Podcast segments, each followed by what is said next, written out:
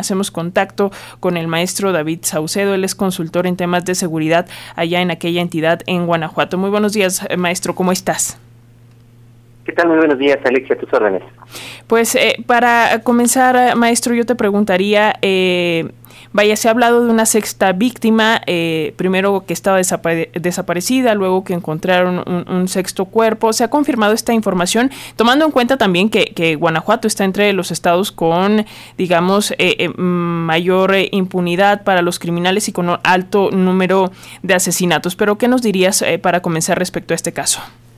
Sí, con todo gusto. Lamentablemente la zona de Celaya sigue siendo una eh, región en donde entran en conflicto dos organizaciones, el cártel Jalisco Nueva Generación y el cártel de Santa Rosa de Lima, que en varias ocasiones las autoridades estatales y federales habían decretado su extinción. Esto no ha sido así. En realidad, el cártel de Santa Rosa de Lima recibió el respaldo de organizaciones externas como el cártel de Sinaloa, justamente para evitar que el cártel Jalisco Nueva Generación avanzara posiciones y terminara por apoderarse por completo de esta región del Bajío. En efecto, de acuerdo con los reportes del rector de la Universidad eh, Latina, eh, son seis estudiantes eh, los que habían desaparecido, solo se han encontrado lamentablemente los cadáveres de cinco de ellos, falta todavía uno por encontrar. Nuevamente en esta región, hace una búsqueda en el perímetro, se localizó el cadáver de otra, de otra persona, pero que aparentemente no tiene vínculo con este multimicidio en donde lamentablemente perdieron la vida estudiantes de medicina, eh, jóvenes que de acuerdo con las historias de vida, referencias de sus compañeros y de sus familias, se trata de, jóvenes de bien que no tenían ningún tipo de vínculo o actividad criminal.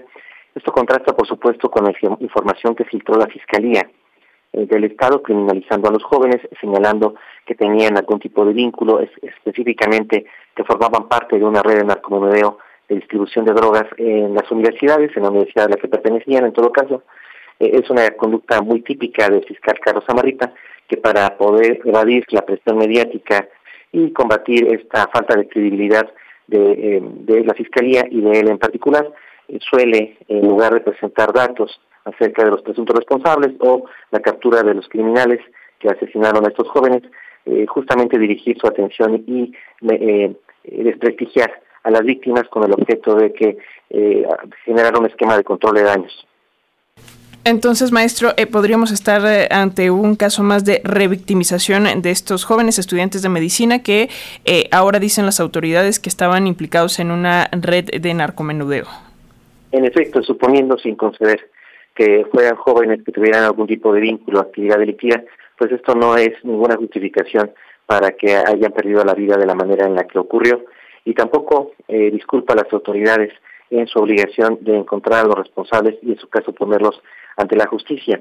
Esta es una estrategia muy frecuente en el estado de Guanajuato por parte de la Fiscalía General del Estado de, insisto, para poder enfrentar la presión mediática y las críticas en un proceso electoral en ciernes que se ciernen sobre las, autoridades de poder evadir su responsabilidad. ¿Cuál es el ánimo eh, social maestro en, en, estos momentos en, en Guanajuato, una entidad eh, considerada por el número de homicidios como la más violenta en nuestro país según las cifras del propio gobierno federal? Lamentablemente no es un caso aislado, son varios eh, eventos en donde jóvenes estudiantes de distintos planteles educativos son blancos ya sea del crimen organizado o bien de las propias fuerzas de seguridad pública. Eh, quizá eh, antes de este evento, el que también provocó movilizaciones, fue el asesinato del joven Yael, también de Celaya, por parte de integrantes de la Guardia Nacional.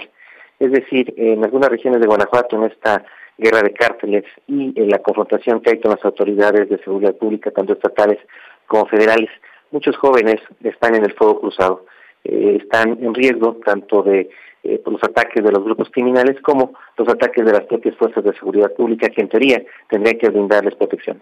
Pues eh, seguiremos eh, muy atentas, atentos a, la situación allá en, en, el estado de Guanajuato. Maestro David Saucedo, consultor en temas de seguridad, si nos lo permite seguiremos en constante comunicación. Te mandamos mientras tanto un fuerte abrazo y, y pues seguimos al pendiente. Gracias, Alicia, con todo gusto, un abrazo.